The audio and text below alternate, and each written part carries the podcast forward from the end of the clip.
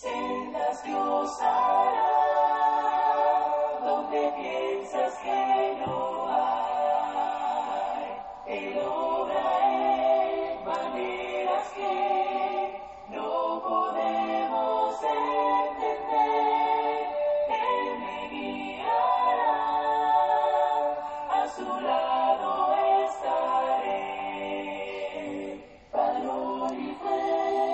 Gracias damos a Dios por la oportunidad que nos da de poder mirar la luz de un nuevo día, el poder meditar en su palabra y reflexionar en ella, dejarnos guiar por medio de la verdad de nuestro Dios.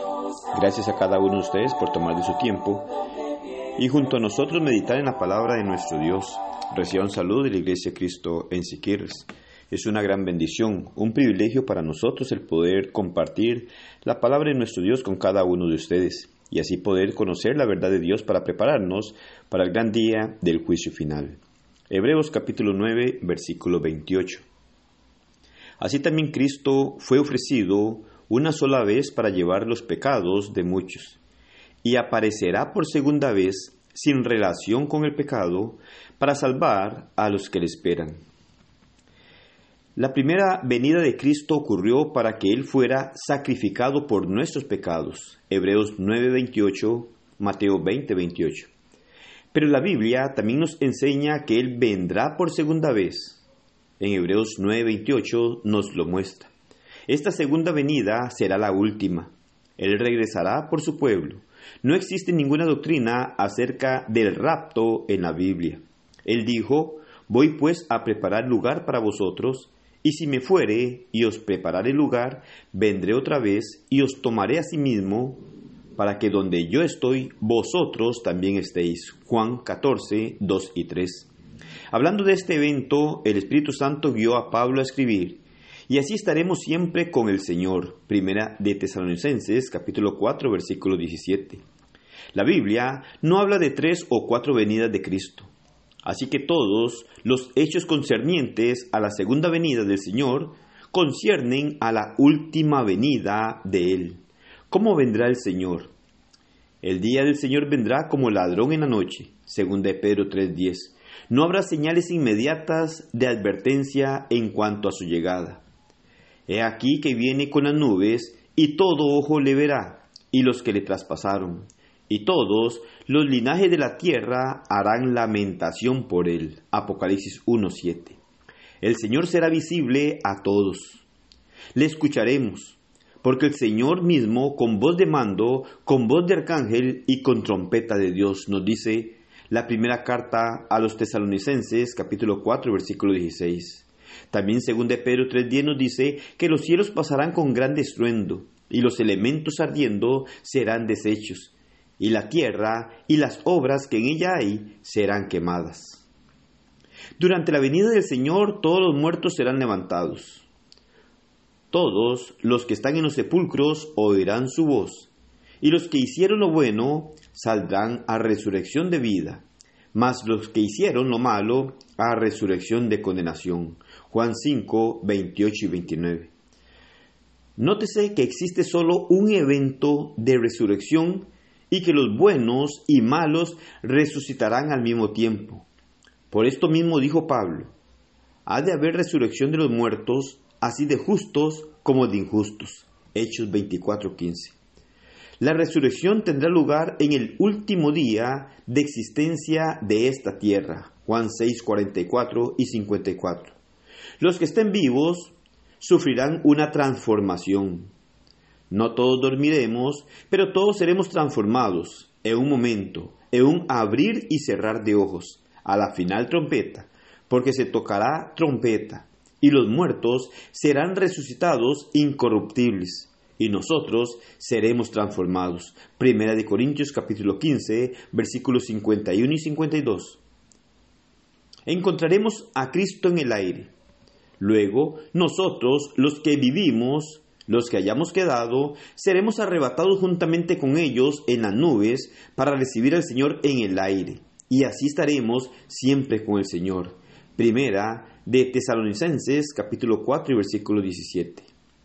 El juicio tendrá lugar y de la manera que está establecido para los hombres que mueran una sola vez y después de esto el juicio. Hebreos 9, 27 porque es necesario que todos nosotros comparezcamos ante el tribunal de Cristo para que cada uno reciba según lo que haya hecho mientras estaba en el cuerpo, sea bueno o sea malo, según de Corintios 5:10. El reino de Cristo habrá concluido. Cristo comenzó a reinar en su reino al sentarse en el trono de David cuando la iglesia fue establecida. Hechos 2, 30 al 36. Él continúa y continuará su reino hasta que todas las cosas queden sometidas. Porque preciso es que Él reine hasta que haya puesto a todos sus enemigos debajo de sus pies. Y el postrer enemigo que será destruido es la muerte. Primera de Corintios 15, 25 y 26. Y al final Él entregará el reino al Padre. Luego el fin cuando entregue el reino al Dios y Padre, cuando haya suprimido todo dominio, toda autoridad y potencia, y, pero luego que todas las cosas le estén sujetas, entonces también el Hijo mismo se sujetará al que le sujetó a él todas las cosas, para que Dios sea todo en todos. 1 Corintios 15, 24 y 28. Los santos serán glorificados Dice, cuando Cristo, nuestra vida, se manifieste, entonces nosotros también seréis manifestados con Él en gloria, y el cual transformará el cuerpo de la humillación nuestra para que sea semejante al cuerpo de la gloria suya. Colosenses 3:4, Filipenses 3:21. Los malos serán castigados, cuando se manifiesta el Señor Jesús desde el cielo con los ángeles de su poder en llama de fuego para dar retribución a los que no conocieron a Dios ni obedecen el Evangelio de nuestro Señor Jesucristo, los cuales sufrirán pena de eterna perdición, excluidos de la presencia del Señor y de la gloria de su poder. Segunda de Tesalonicenses capítulo 1 versículos 7 al 9. La Biblia no enseña que habrá un llamado secreto en que Dios recogerá a su pueblo en un rapto. La Biblia enseña que Jesucristo vendrá solo una vez más. Y cuando Él regrese, todos, los que estén vivos y muertos, lo sabrán. Todos los eventos ya considerados aquí ocurrirán cuando Él vuelva. Así que es necesario que pongamos atención a la advertencia de Pedro donde nos dice, puesto que todas las cosas han de ser desechas, ¿cómo no debéis vosotros andar en santa y piadosa manera de vivir?